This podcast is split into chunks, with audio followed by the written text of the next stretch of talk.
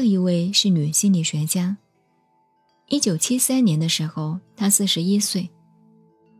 当时她已经能够感受到头部和胸部的热感。静坐时，她身体和头还会震动。另外，当她把舌头抵住上颚的时候，会有性高潮一样的热感传遍全身。她休息静坐已经很多年了，她的胸部和喉咙处经常感到热，里面也会掺有冷的成分。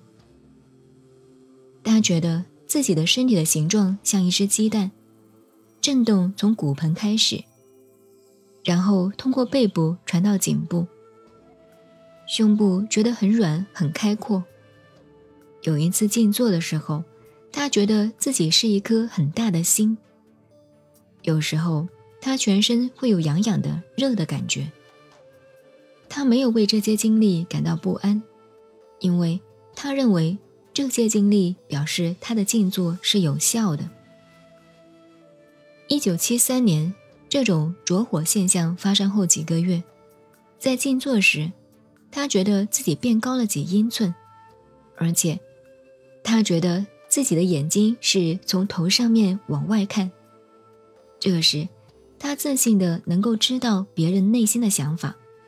后来，很多经验证实了这一点。后来，他开始脚疼和头疼。他注意到，如果他想要控制能量流在身体内部的运动，头痛会加重。按摩对脚痛的毛病有些帮助，但是他走路仍然很困难，甚至无法开车。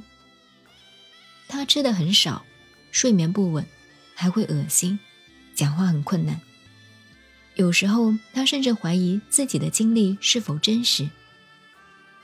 他背部的一边感到热，他自己认为，如果另外一边不感觉到热，情况会很危险。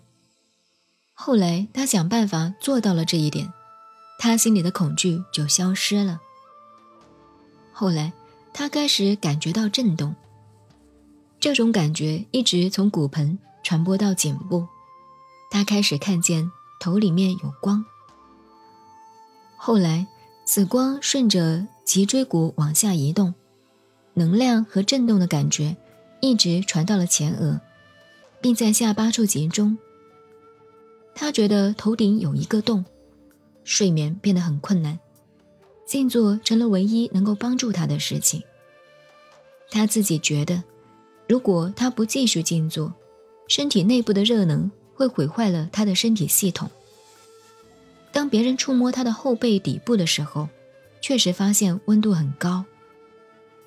后来，他身体开始抖动，身体内部有波动的感觉，觉得身体被清洗，身体变得更平衡了。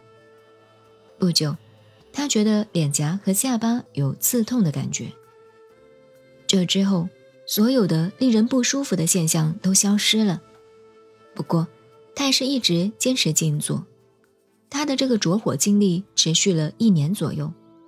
后来，他成立了一个中心，帮助其他修习着火遇到问题的人。南怀瑾老师说：“关于这个人有三个结论：一，他身体有先天性的风湿，所以会感觉到热；另外，他神经很紧张；第二。”因为他是学心理学的，用心太多，都在意识状态的境界中。第三，有些境界蛮好的，但是都是下意识的自导自演，通过意识引动身体上的气脉，然后反过来，身体上的气脉的感觉又引导他的心理意识的开发。从正统佛学来讲，这都是意识自我产生的现象。